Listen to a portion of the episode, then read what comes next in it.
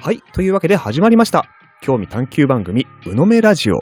この番組はバーチャルライターを名乗る二人が、興味のあることをうのめ、高のめのように掘り下げていく番組です。ということで、今日もよろしくお願いします。 よろしくお願いします。はい、えーと、僕がライターのたまごまごと言います。えー好きなゆりは、お姉ちゃんが妹の耳に初めてピアスの穴を開けるようなゆりです。よろしくお願い します。よろしくお願いします。 なんかちょっと、ちょっとわかるってなる感じですね、今ちょっと。 ちょっと、ちょっとわかるでしょちょ、ちょっとわかる。そうですね。はい。えーと、同じくバーチャルライターを名乗っております、ケイロウと申します。えー、よろしくお願いします。うんよろしくお願いします。特に何も準備してなかったです。すいません。はい。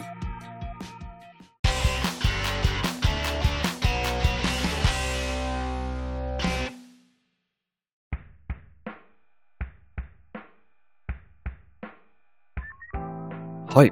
えー、というわけで、そうですね。毎回その、会ごとにちょっとね、お互い二人でやってるので、交代交代でテーマを準備してお話ししていくという形式で進めていますので、今回、たまごまごさんに、えーテーマを持ってきていただいております。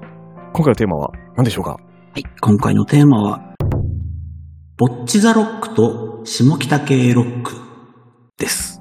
はーい、ぼっちザロック、まさに今、絶賛放映中のアニメですよね。はい、やっておりますね。原作がキララの漫画ですね。うん。あれの舞台が下北沢なんですよね。はいやっぱ。りでも下北沢って言ったらこう、サブカルの街、ファッションの街、ロックの街というイメージがありますが、はい。まあそのぼっちザロックの中にどういうふうにロックが描かれているのか、うん。またパロディ化されているのかとかを掘り下げながら、そもそも下北系ロックって何よっていう話をちょっとしていきたいと思います。よろしくお願いします。よろしくお願いします。はでは始めていきたいと思うんですけれども、い。敬老さんはロックはお聞きになる方です かああ、そうですね。正直、あの、音楽の知識は、あの、全然自分全くないマンというか、 うんうんうん。ジャンルとかもあまり詳しくないし、知識もないんですけど、うん、でも多分そうですね、広く聞いてる、まあ、広く浅く聞いてる中で結構聞いてるジャンルの一つかなっていう感覚はありますかね。あー、なるほど。はい。バンドの名前とか出てきますかバンド、バンド、バンド、そうですね。バンド、ロック、ロックバンド。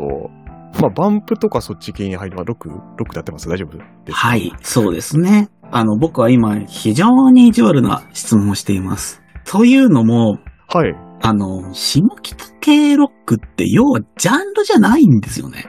あー、へー。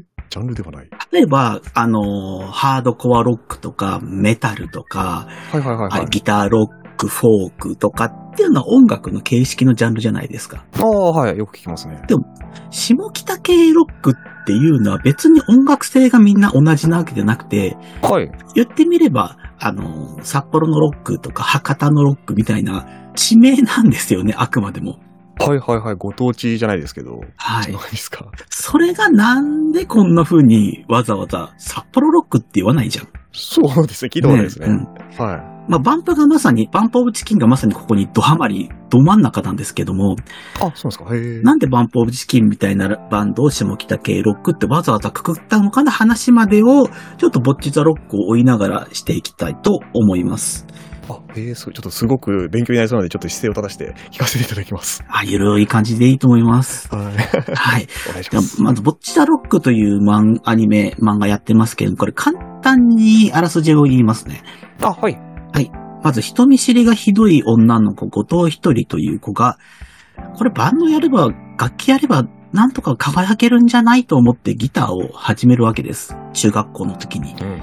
ところが、あの動画投稿を始めると、技術はやっぱり上手くなっていくんですよ。ずっと一人で弾いてるから。うんけれども、友達を作るっていうスキルと全く結びつかなくて、結局一人で部屋でこう動画投稿をするロッカー弾いてみたみたいなはいはいはい。感じの女の子になっていくんですね。はい。まあ、このまま高校も友達いきないで過ごしていくのかなと思っていた時に、ドラムのイチニジカという女の子にたまたま誘われて、うん強引にあの結束バンドというバンドのサポートギターに参加することになります。うんその後流れのままに、ベースの山田亮、ギターボーカルの北育代と一緒に結束バンドをバンド活動として真剣に始めていくという作品です。はい。なので、ここまで聞くとわかると思いますが、学校のシーンほぼほぼないんですよね。ああ、あ、そっか、そうですよね。まず、あの、一日二かと山田亮が、学校がそもそも違いますし、ですよね。えーその出会った場所がライブハウスなので、学校でたむろう必要がないんですよ。ああ、そっかそっか、そうですね。確かに確かうに。ん、そもそも後藤一人が学校でバンドの話をできるような子じゃないので、はい。 学校にいるときは、あの階段の奥の凹んだところに一人で座ってるような、あの、自分の席は誰かクラスの人に取られてて、そこ私の席って言えないような子なので、つら。なので、これ学校のシーンがないっていうちょっと珍しい作品ですね。はいはい。そうですね。キララ系のアニメとかだとね、なんか割と学校シーンメインみたいなところあったりとかしますよね、イメージ的には。そうですよね。まあ多分大きく比較に上がるのが軽音だと思うんですけれども、うん。軽音は学校の軽音学部としてやっているので学校のシーンが多いんですよね。はい。だからその辺全然違います。うんだから、ボッチザロックの方も、まあ、高校生の青春ではあるんだけども、うん。さほど高校生要素ないし、うん。まあ青春というよりは、いきなりライブハウスの仕組みとか、ああ。ステージをどういう風にするかとかって話になっていくので、音楽要素の方がちょっと強いんですよね。そうですね。えーそこがだから、だいぶ違いますね。はいはいはいはい。ちなみに軽音は楽器が、まあ、先生の影響で洋楽寄りなんですけど、ボッチザロックは J ロックはいはいですはい。ね。うんもうど真ん中なやり方をなっていると思います。はい。で、ボッチザロックのキャッチコピーご存知ですかキャッチコピー、ちょっと意識してなかったですね。あるんですかなんか。はい。これ、陰キャならロックをやれなんですね。はなるほど。わかるっていう人と、うーんって人で多分、送ってきた人生が違うと思います。そうですね。うんロックやる人ってどんな人だと思いますかいやー、僕はもう完全に、え、それは陽キャではみたいなイメージなんですけど。なるほどね。そっちの、そっちの文化圏の人か。あの、学校祭とかで、はい。バンドで上に上がる人は陽キあャーみたいなのを見てきた人かえーな。まさしくまさしくもうクラスの中心にいるような人がなんかね、ちょっとギター片手にボーカルやってみたいな感じの、そんなイメージですね。ありますよね。そういう風なの見てくるとバンドあんまり好きじゃなくなっちゃったりする よね。はいはいはいはい。これってまさにそのロック文化って大きく二つの道があったと、あると思ってて、いわゆる陽キャのロック、うん。青春とか自分たちの充実した日々とか、うん。あの自分たちの苦悩とかを訴えるみたいな強いロックはい。の人たちの、まあ、陽、陽、陽ロックと言っちゃいましょう。はい。陽の気のロックね。はい。側の人と逆に超文系の人たち、はい。あの、どよどよとよどんだ心をもう音楽にぶつけるしかないみたいな人生を送ってきた人たちがはい。バンドをやったらすごいものができちゃってって、陰のキロックおー。みたいな、この二つの路線があると思うんですね。はいはいはい。で、しそのボッチのロックってちょうどその真ん中、二つを挟んでるような作りになってるんですよ。あ、へー。といういうのも、その、後藤一人はまあ暗いじゃないですか。 そうですね。あの人見知りがひどくてちゃ全然喋れない。はい。で、もう一人、山田亮っていうのが超インドア派で、うん。いわゆる不思議ちゃん型なんですけども、うん。そう、マイペースゆえに、そんなに人と接するのもな、一人が好きだなっていう、どっちかと陰寄りなんですよ。ああ、そうかそうですね。確かに。んうん。一方で、ドラムのイジチニジカっていうのはもうなんか女神のような女の子で、すごい優しいのね。元一人に対してもものすごく手厚く優しくしてくれるっていうもう、陽キャって実はいい人多いよねっていうのの典型みたいな子。はい。で、ギターボーカルの北行くよっていうのはもうインスタとかで写真バンバン上げるような陽キャの典型みたいな子なんですよ。うん、はいはいはい。このね、陰二人、陽二人っていうのの組み合わせで、じゃあ曲がどうなっていくのかっていうのも作品の面白さになっています。ああ、そっか、こうしてなんかそうですね、性格というかキャラクター見るとすごい、その見た目だけじゃなく色とりどりですね。う。うんね、そもそもぼっちちゃん、後藤一人が、そんなね、陽キャの歌詞書けるわけないんですよ。そりゃそうだ。ね、その辺がどうなっていくのかっていうのも、はいあの、下北の面白さとうまく滲んでいると思うので、この辺後で話していきます。はい。で、えっ、と、舞台になっている下北沢なので、このボッチザロックはそういうネタが、あえてパロディとしてすごい詰め込まれています。はい。そもそも、この4人の名前、アジアンカンフージェネレーションのパロディなんですよね。あ、そうなんですかはい。これは作者が言っているので、もう100%そうですあね。、はあ、そうかそうか、後藤うか、んそうかそうか。はい。なるほど。あの、後藤一人っていうのは、あの、後藤正文っていううん。ギターボーカルの人いますし、はいまあ、なんて言ったってね、いじち2時間のいじちなんてそうそういない。 そうです。あんま聞かないですね。これアジカンのいじちさんです。はいはいはい。へえあこうい。う名前、キャラクターの名前がほとんどそういうパロディになっていて、はい。例えば、まだアニメにはちょっとしか出てないんですけれども、うん。あの、シクハックっていうバンドがいて、はい。先輩バンドなんですけど、新宿のフォルトってとこで活動してるんですよね。もうフォルトってロフトやんけっていう気もするよね。なるほど。はいはいはい。ロフトです。新宿のロフトです。へえ。で、これが、あの、平井きくり、清水イライザっていう名前のメンバーがいるんですけども、はい。これはサイケデリックロックバンドの88カ所巡礼という人のほう。バンドの名前のパロディです。へえ。これは知らなくて当然。初耳で知っすてねる。方がおかしい。初耳です。 はい。僕88カ所巡礼はすごい好きなんですけど、インディーズなんですよ。へえ、あ、へインディーズの中ではものすごいカルト的な人気を誇っていえ。て、はい。音もね、MV もね、気持ち悪いんですよね。 気持 気持ち悪いんです気持ち悪い。褒め言葉として、いや、あれ気持ち悪いって思わない人は変だと思う。かはいはい気。持ち悪い。それがね、最高に素晴らしいので、はい。レコード屋さんにあるかなレンタルショップにあるかなサブスクにもちょっとわかんないけど探してみてください。88箇所巡礼です。はい、へえ、後でちょっと見てみます。もう一つ先輩バンドで、シデロスというのが、まあ、これは全然出てきてないですね、アニメでも。はい。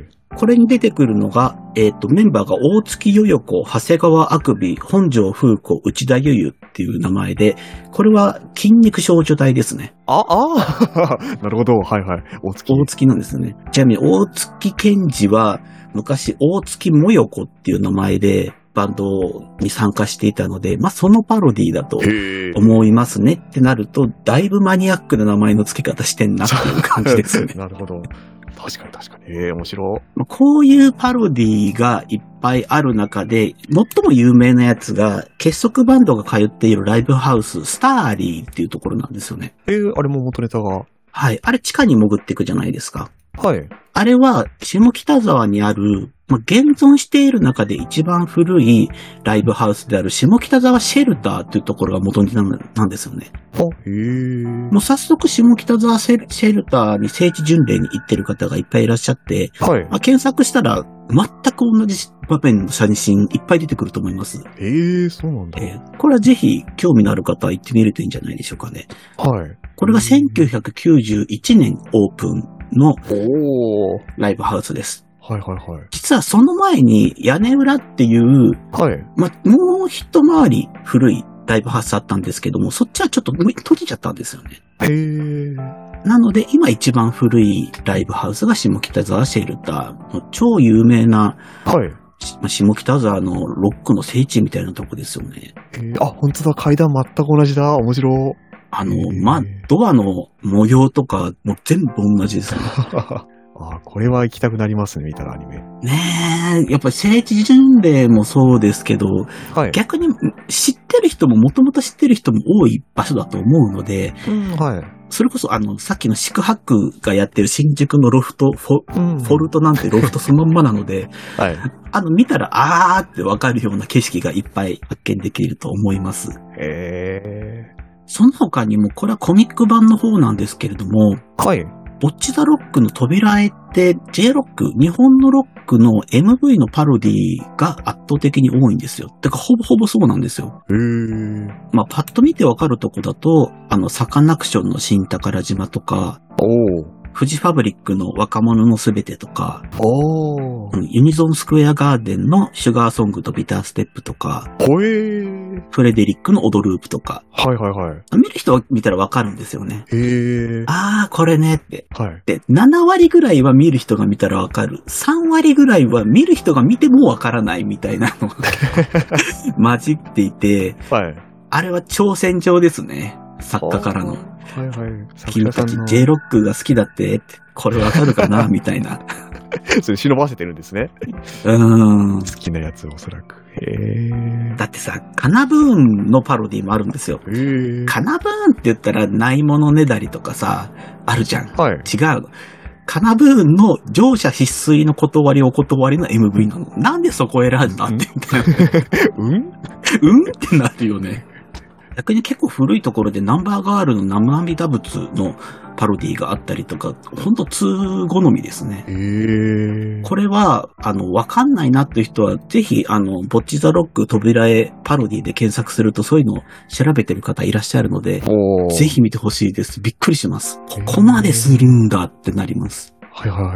あ、じゃあこっちも後で見てみよう。ぜひ探してみてください。はい。公式からの答えは出てないので、そうですね、他の人のん答え合わせを見るのがいいかなと思います。はい。あと、アニメのタイトルも、アジカンカンフージェネレーションの曲のパロディになってまして、あ、そうなんだ。へえ。例えば、ハセサンズっていう回は、はい。ハセサンズっていう曲、ハセにサンズってカタカナなんですよ。ああ、はいはいはい。って曲だったりとか、え、な、なんでカタカナなんだろうと思ったらそういうことなんですね。そういうことなんですよねへ。ーわざと、わかるよね。ここ、ここ引っ掛けてるからねって意味なんですよね。。ああ、わからなかったあと、君の家までっていう回は、君の街までっていう曲のパロディです。これは、これはわかりやすいですね、でも。そうですね。あと、そのままだと、飛べない魚とか八景とか、もうまんまですね。あーはいはい。なるほど。これは原作にないので、アニメスタッフもようやるなという感じですね。ああ、寄せてきてるというか合わせてきてるんですね。合わせてきてますね。そういう遊びってやっぱりね、音楽好きってジャケットパロディとか曲名パロディ好きなんですよ。これ映画好きでもあるじゃん、そういうの。ああ、はいはいはい。これあれでしょみたいなやつ。うん、そうそうそうそうそう。そういうの探す楽しみもちゃんとありますね。はい。で、もう一個、これはどちらかというともう本編そのものに関係あるので、パロディというのを超えた状態で作品の魂に近いところのものをパロディにしてるものなんですけど、はい。アニメ化されてる、今期、アニメ化されるかな今やってる流れの後に、大きなパートで、あの、結束バンドが未確認ライオットっていうフェスに、若者のロックフェスに参加するんですよ。はい。このロックフェスっていうのが元ネタがありまして、はい。こえーとこれが10代のためのティーネージロックフェスってある先行ライオットはい。でその後に続く未確認フェスティバルのパロディなんですね。ほうほうへえ。リアルにあるイベントの。そうです。これね、先行ライオットが割と大きな肝になっている2000年代のイベントで、2008年から2014年まで先行ライオットってつづ続いてたんですよ。はいはいはいはい。へで、あの、スクールオブロックっていうラジオ番組から発祥のものなんですけれども、え。はい。まあ10代の若い子たちでもう熱持て余しててすげえ才能いるから、このままじゃもったいない、出そうぜ、みたいな感じで始まったイベントなんですねへ。え。でその先行ライオットに結束バンドが出るっていうようなのとほぼ同じなんですよ。未確認ライオットっていうのなるは、ほど、はい。形式としては。うん。はい。だからその若い子たちのバンドで、才能のある子たちは未確認ライオットで賞を取って、で、次のフェスに行くみたいな出場権を得ていくし、うん。だから力試しなんですよね。ほんとみんなの目の前で弾いて評価されるっていう段階に行ってます。ここもちょっとね、軽音と違うよね。そうですね。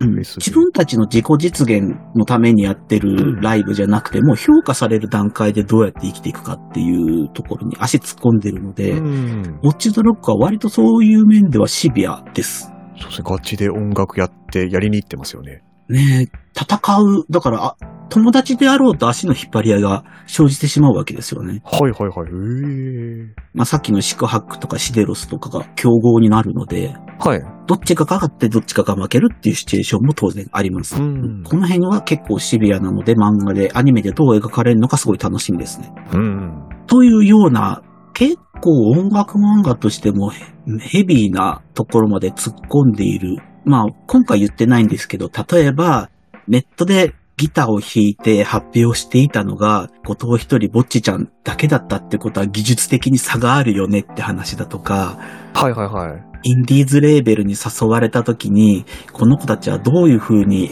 選択していけばいいのかなとか、はい。そういう音楽の生なネタ、まあ、他にもあの、ライブハウスでライブをするときに、それぞれノルマがあるとか、ああ、 はいはいはい。聞きますね。今あんのかなどうなんですかねなんか結昔は、うん、チケットノルマ制で1人5枚とか構。あったけど、今ネットあるやんああな。ー、そうですね。 なんか、チケット許してませんかってできるんじゃないのってうん思っちゃったりするけど、そこはなんかね、古臭いんだよね。えー、今はそうでもないかもしれないって感じですか、じゃあ。どうなんでしょう僕、なんかプロセカとかでもそのチケットのノルマの話がちょっと出てたりしたので。ああ、あるのかなまあ、あれかもね、やってるバンドとか、まあ、多分ね、成人、大人だとね、ノルマとかやるよりも、自分たちが赤被った方がいいとか言って、ああ、なるほど。やらない、めんどくさいからやらないと思うんですよね。はい。若者だとやるのかもね。うん。あの、ロックの世界、ロックバンドの世界ってやっぱり、ちょっと、あの、インターネットに浸ってる人間たちからしてみると、ちょっと古いうん。しきたりや習慣が未だにあって、それいいとか悪いとかじゃなくてね、はい。うんそのチケットノルマ制もそうですし、はい。まあ今はもうないと思うけど、あのバンド募集をフライヤーを貼っといて、そこからちぎって持っていくとか、はいはい。うおうんー、牛丼みたいあるいは手焼きの CD を置いといて売るとか、ああ。今やらんやん。 あ、やらないんだ。あーやってるバンドマンもいるけど、はい。インターネット音楽マンはやらなくないあああ、そうですね。インターネットをメインでやってる人は確かに、うん、わざわざやらないですね。うん、まあ、M3 とか行く人ならね、うん。プレスっていう手があるけど、そうですね。く CDR で焼くとか最近聞かないよ。どうなんでしょうね。 CDR 自体見ないですね。うん、結局そのライブハウスとかフェスのルールって、はい。あの、正式なルールがあって紙に残ってるもんじゃなくて、ローカルルールだから、うん。当たり前じゃないんですよね。例えば、あの、はい。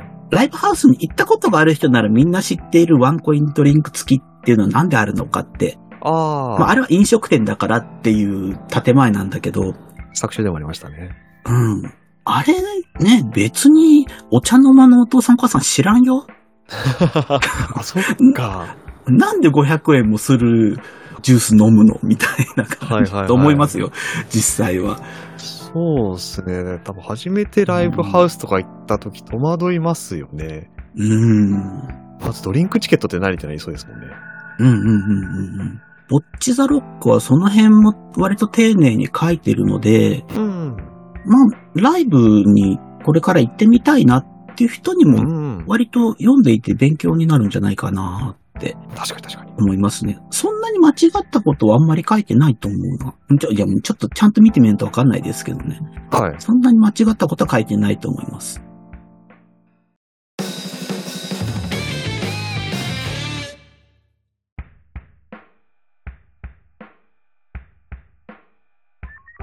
さて、今のライブのハウスの話っていうのは、まあ、どこにでも当てはまる話なんですけども、はい。ちょっとここから、下北系の歴史とボッチザロックについて考えていきたいと思います。はい。下北系。下北系って、なんでしょう、敬老さ ん。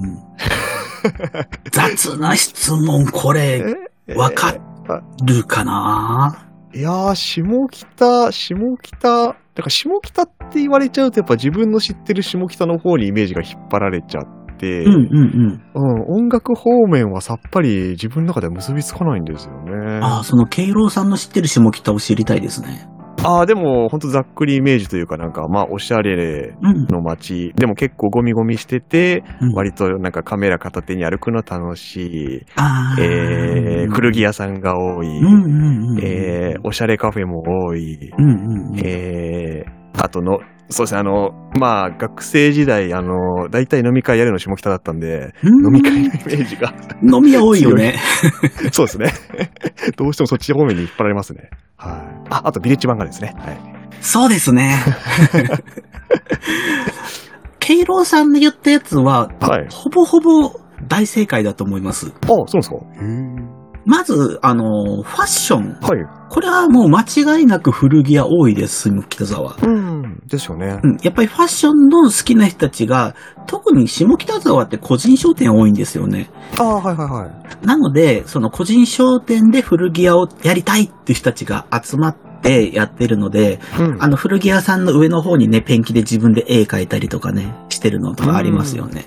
ありますね。はい。で、喫茶店もやっぱりそういう感じで、まあ、カフェというか、喫茶店というか、非常に多いと思います。はい。しかもその喫茶店も、何々喫茶みたいの多いですよね。ああ、あ、はいはいはい。何かに特化したところみたいな。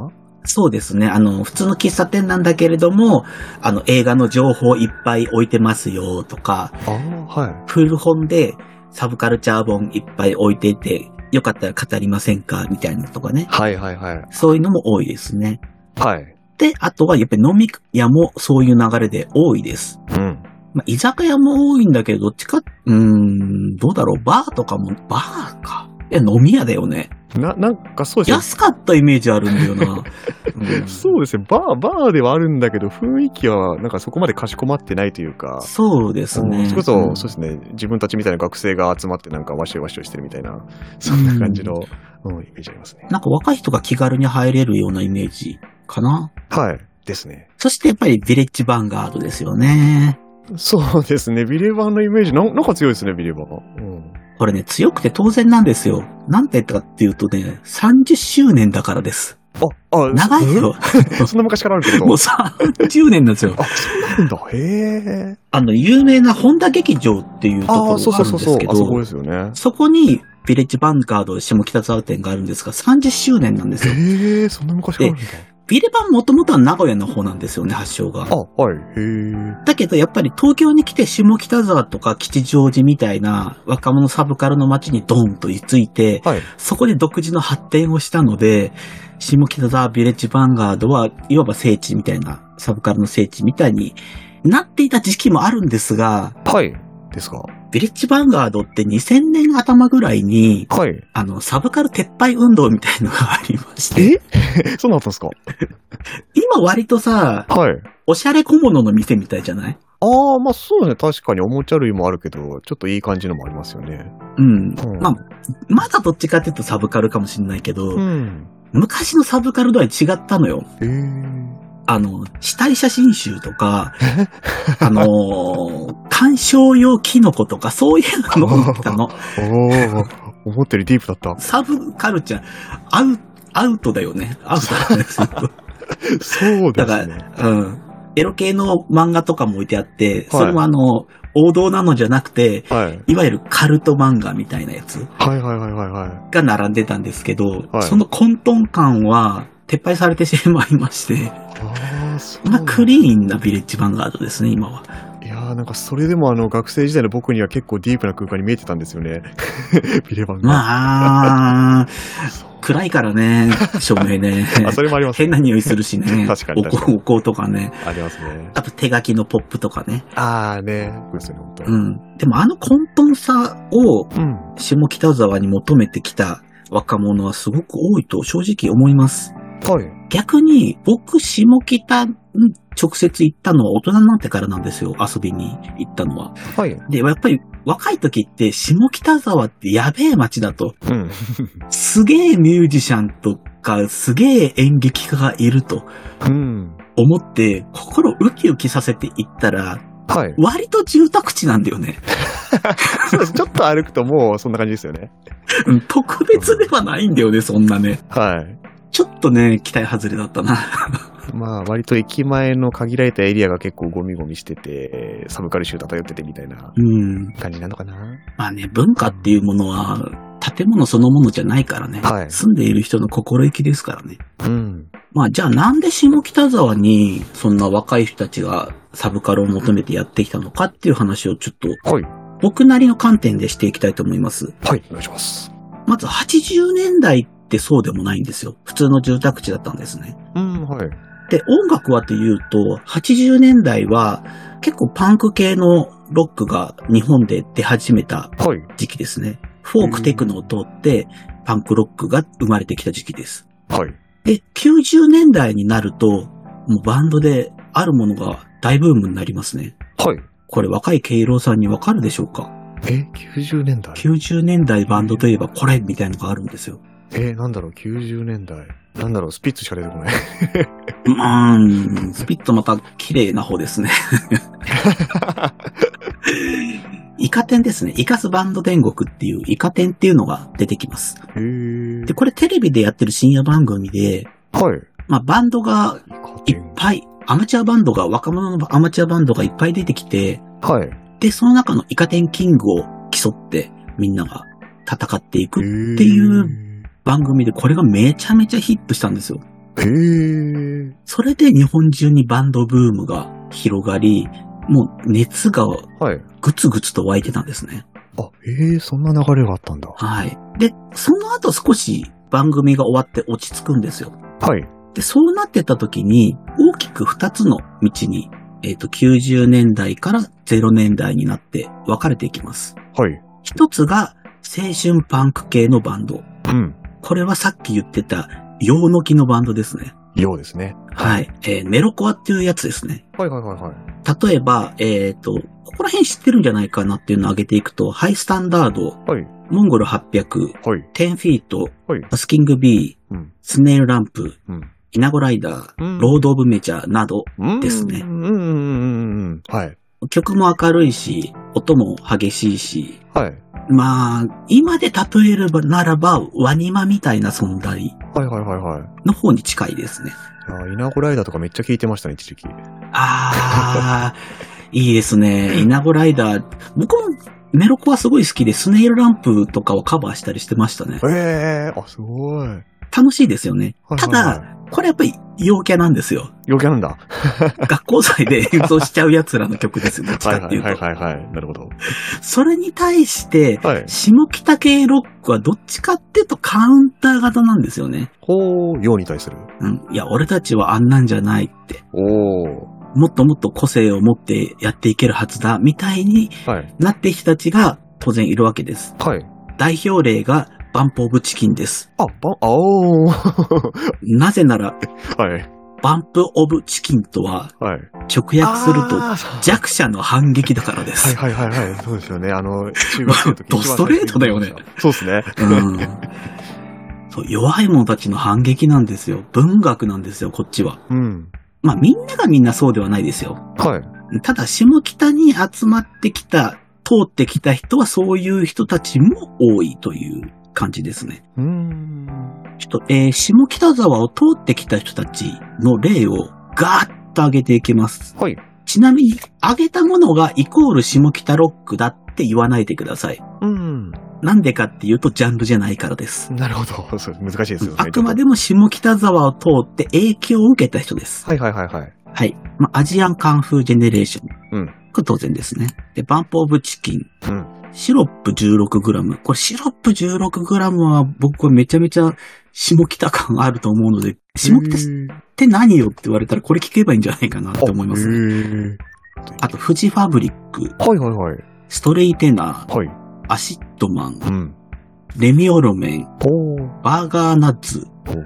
ミシェルガンエレファント、ザ・ピローズ、ほう。はい。ゆらゆら帝国、はいはいはいはいはい。アートスクール、うん。ビートクルセイダーズ、おー。はい。 9ミリパラメロンバレッはいツ、はいはいはい。ツバキアシ重曹、ほう。モサムテンバーズ、ほう。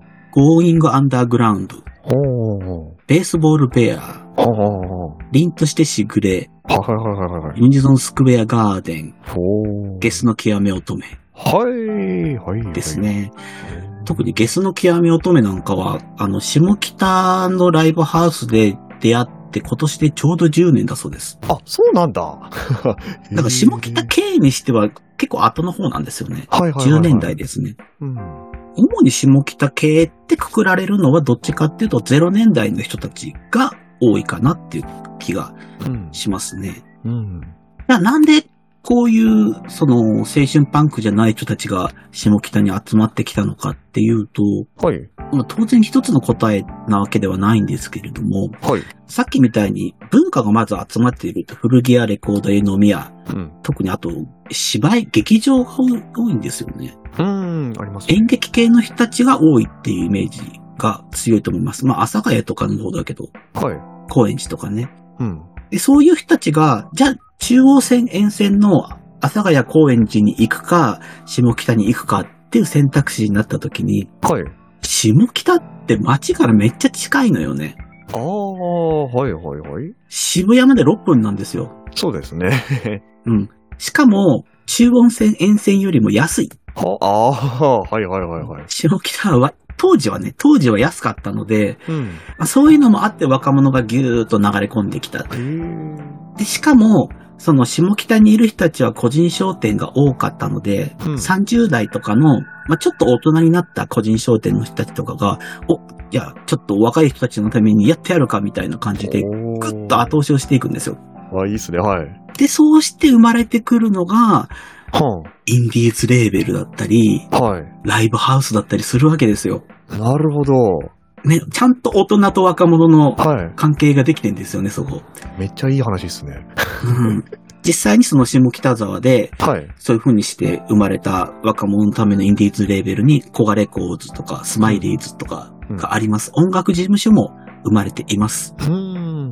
まあ、あと、あれですね。そういう個人商店系のところだと、はい。フライヤーとかチラシを置きやすい、貼りやすい環境があったりとか、あー。めっちゃ。街ぐるみなんですすよ。はいはいうはんい、そうですね。どこ行って街もあみりますんねな。で、うんうん今のこの若い子たちを盛り上げてやろうじゃないかとはい。いう空気感がすごく強かったっていうのは、ま僕の考えですけど、はい。その下北の空気、のびのびと作られていった下北の空気が生まれていった原因の一つなんじゃないかなってはい。思ったりしますね。なるほど。もちろんね、やりすぎちゃって、はい。あの、街中にチラシいっぱい貼ってあったり、まあそれ、ウォッチザロックにもそういうシーンあってダメじゃんと 思ってはいたんだけど、ダメなんですよ。でもそれを、あそこって、あの、交番あるけど警察署がでっかいのないんですよ。ああ。ほんと下町なんですよね言われてみればない、そうですね。うんう。ん。なので、もう住人たちが落書き消したりとか、うんチラシ剥がしたりしてるんですよ。はいはいはい。なんか落書き消すのも、すごい立派とかでなんか言われてた気がするし、もう来た。へえ。ちょっとごめんなさい、思い出せない。はいそういうのがあるぐらい自分たちの街で文化を作っているっていう中だからこそ、はい。まあ、大人に守られた子供と、うん。まあ、子供たち側も大人に反発するっていうのとちょっと違うよね。うん、そうですね。うん。反体制的じゃない。うん。うん、ちょっと一概に言えないけど、戦ってる相手が割と自分なんですよね。下北系の人たちって。はい。自分、内省的な感じですかうん。ただ、はい。まあ、さっきも言ったんですけど、ジャンルが一つに偏ってるわけではなくて、ああ、そっか、はい。いろんなジャンルの人が下北に集まって、その空気に触れて成長していったっていうのがこの文化だと思うので、はい。まあ、そういうアバウトな抑え方をした上で、じゃあ、ぼっちザロックはどうなのかっていう見方を、おーすると。はい。ちょっと面白いかなって思うんですよ。なるほど。やっぱり、ぼっちザロックも、まあ、例えばですけど、そのぼっちうん。のお母さんがすごくみんなに、その自分たちの結束バンドのことを広めたがって、はい。近所のお母さんたちに話したりとか、なんかそういうね、はい。すごい、すごい街っていう、下町っていう感じの話が割とあるんですよね。へえ。そういう日本の土壌っぽいのはすごく下北の文化を活かして書いてると思いますし、はい。それでやっぱりこの今の時代だから、インターネットを使ってね、うん。そのネットの文化の中で、そのぼっちちゃんこと一人が、ものすごい実は人気があったとか、はい。って話だとかも、結束バンドもチャンネル作ったりしてますし、はいはいはい。あと、えっ、と、さっきのギターの北さん、北育代さんが、ツイッターとか、まあ、ツイッターじゃないや、SNS ね。はい。いろんな SNS を駆使して、はい。自自撮りとかで人気を取って結束バンドに注目させたりとかもしているので、はい。やっぱり90年代の下北ではまたないなって。ん。だから、あのー作品の中で特別下北が神聖視されてることもないんですよねあ。あ、はいはいはい。あの、めちゃめちゃコアのバンドがめっちゃ集まってるみたいな書かれ方もしてないですし、うん。ちょうどその、これが始まったのが10、16年、18年なんかそのぐらいですよね。ああ18年か。はい。 2018年ぐらいの下北と音楽感覚、はい。その弾いてみたとかが流行ってる感覚はい。とのこう、ちょうどマッチし、マッチしたところを描きつつ、若者の熱量っていうのはあるよねっていうのを書いてくれるんじゃないかと期待しております。はい。まあ下北沢はその音楽の街でおしゃれなものがあるっていうの自体は、はい。漫画の中でもちゃんと書いていて、うん。まあ、そこを雑に扱ってるわけではないんですよね。はい。あくまでもあの子たちはそのライブハウスに行くのが、行ったり来たりするのがはい。日常にはなっているけど、ちゃんと外に行くといろいろおしゃれなものがあるよ、みたいなのをちゃんと書いてるので、はい。そういうところも見ながら聖地巡礼してみたくなりますね。ああ、そうですね。結構なんかアニメ中で描写されてた下北沢のシーンって、なんか割と、なんだろう、うんどちらかというとやっぱ昔からありそうな路地とかだったりとかお店とかだったりとかの方が結構多いのかなってちょっと見ててうん。感じてましたね。うんうんうんうんなんかそれこそ下北ってね、最近あの駅がめちゃくちゃリニューアルしてうん。う、んうんうんなんかそう僕もこの前久しぶりに行ったらもう全く違う風景になっててびっくりしたんですけど、うん。うんそういう意味では、そのボッチザロックで出てるのシーンは、あ、ちょっとこれ見覚えあるぞみたいな、割と自分も知ってる下北沢感があって、うん、ちょっと懐かしさもありましたね、個人的に。なんかもうサブカルの街ではないよね。そうですね。まあ、サブカルっていう言葉もな、サブカルってどこまでサブカルなのみたいのが、90年以降なくなったので、はい。だいぶ違うとも思うんだけど、うん。サブカルが何を指してるんだろう感がちょっと、そうですね、今どうなんだろそれはまた別の回にやらなきゃいけないやつですね。う。 わサブカルは難しいサブな。カいルわかんないや、でも下北沢は地方民からしてみたら、はい0年代はやっぱり音楽に対する憧れありましたよ。あ、へえ、特別な場所なんですね。ああ、すげえ街なんだろうなあみたいにはい。思ってたけど、うん。ね、別にその、バンドマンに会いに行ったわけじゃないので、はい。わからなかったね。そうですね。やっぱライブハウスとか実際に行くってなるとなんかまたその下北沢実際に行った上でさらになんかうんディープなところに足を踏み込む必要があるみたいなところになりますもんね。そうですね。一回だけはい、下北沢でライブやった友達のはい。ところで、ゲストで僕ドラム叩いたんですよ。あ、へえ。で、その時のライブハウスはいわゆる小さい箱はい。で、で、それが本当に僕の感覚とちょっと違うくらい小さくて、あ、こういうとこでもライブやるんだっていうのに驚いた記憶がある。はいはいはいはい。なんかライブハウスがカジュアルに街の中にひょろっとある感じ。あ、ライブハウスとしてだけじゃなく、他でもなんかイベントとかやってそうな感じというか。いやー、外から見たら家みたいな。えー、え、いえ、へえ。うーん。でもなんかそのカジュアルさがいいなと思ったんですよね。はい。うん。そんな特別なことじゃなくて音楽が当たり前に横にあるよみたいなはいはいはい。のはちょっと素敵だなと思った記憶はあります。ああ、それすごくいいですね。うん。ですねいや、なんかそう、先ほどまであのお話聞いてて、あの、結構飲食店とかにもあのフライヤーがあるっていう話。うん。うんあれ、その、そうですね。あの、僕もやっぱあの、その飲み会とかで ちょくちょく行ってて、うんうんうん見かけてはいて、いろんなとこにあるなぁとは思ってたんですけど、うん。やっぱその自分とは別世界のものだと思ってたので、あんあまり見てなかったんだけど、そういうちょっと背景を聞くと、ー。うん。あ、なんかすごくいいやものだったんだなというか、なんなら勇気を出してちょっと飛び込めばよかったかな、みたいな、ちょっと今聞いてて思いました。あー。ねフライヤー作るのも一つの青春みたいなとかありますからね。うーん。だってさ、大学生とかでバンでやっててお金ないのにフライヤーするって言ったらまたお金かかるよ。そうですよね。なかなかうね、んまたさ、そういう人たちが作ってるからこそ、はい。フライヤーさ、カッコつけて作って んのに、はい。何時にやんのか書いてねえじゃん、みたいなのがあっ重要たりなとか、情報がない。そういうところも含めて愛しいなっては思いい。ます。そうですね。いろいろ試行錯誤して作り上げて、うん実際に当日のバンド演奏でぶつけてみたいな。うん。ね、下北通ってた時にあのよく行ってたサイゼリアがあるんですけど、はいはい。あれサイゼ多分地下1階にあるのかなうん。だったかなと思うんですけど、その地下2階が多分あれライブハウスかなんかだったと思うんですよね。あ、そんなんなのそう、 確か確かちょっとうろ覚えですけど、うわぁ、もう、セット販売じゃん、それ。そうなんですよね。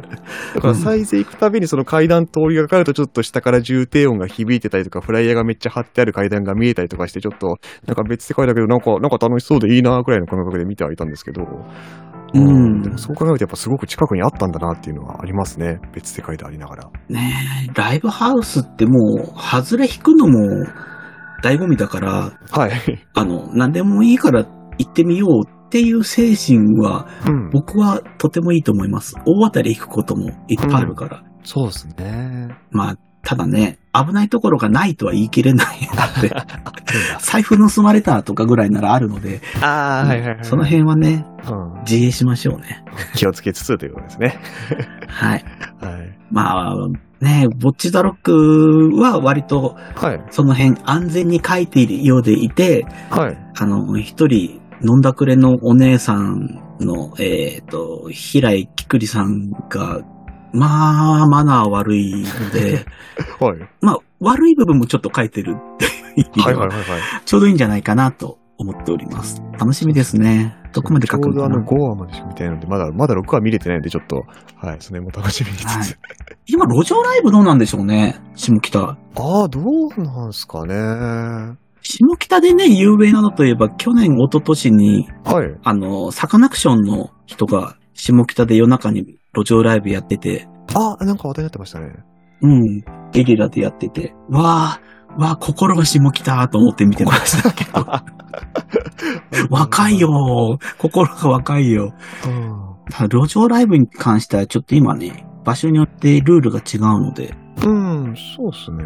まあ、どっちかっていうとあれなんですかね、なんか駅前でもうイベント化しちゃってるのかな、もしかしたら。ああ、そうなのかななんかこの前行った時、そうですね、なんかちょこちょこやってる人いて、んうんあ、まだやってると思いつつ、でもなんかちょっとしっかりしてる感が あったというか、なんていうか、ちゃちゃんとしてる感があったというか。ああ、うんそれはそれで素晴らしいですね。そうですね。うん、なんか結構そうですね、まあ普通に、あの、キーボードかな持ってきて歌ってる人もいましたし、うん。あとなんかちょっと、ちょっと名前のわかんない、あの、打楽器を、ちょっと民族系のあれをポコポコ叩いてる人もいたりとかして、おー、かっこいい。あ、まだ下北は下北だ、みたいな感じでちょっと通りがかって見てましたけど。うーん。やっぱそういう文化は生きてほしいし、うん。あのー、そういう文化に対して大人たちがはい。本当は良くないけどちょっと許そうかなみたいなのも、はまあ場所としてはあるかもね。当然怒られることもあると思うんだけど、ね今新宿とかだったら怒られるのかな怒られるよな。い。駅前とかだとやっぱさすがに怒られそうですよね。うん、一時期いっぱいいたけど、今いい。ないのかな、うんそうですね。まあそのあたりも許容してくれる街みたいなのがね。うーんいや、もうずっと下北行ってないから、ちょっと行きたいですね。聖畜巡礼がてら。うああ、そうですね。ーん、また今行ってる人結構いるんですかね、やっぱり。うーん、あの、下、いわゆる下北系、下北発祥バンドですよ、みたいなのじゃなくても、はい。やっぱり下北は音楽の街っていうのがあるので、ライブツアーとかやってると下北のライブハウスでやってたりするんですよね、有名な人ああ、が、はいはいはいはうんそういうのを見に行くっていうのも大いにありでしょうね。い。そうですね。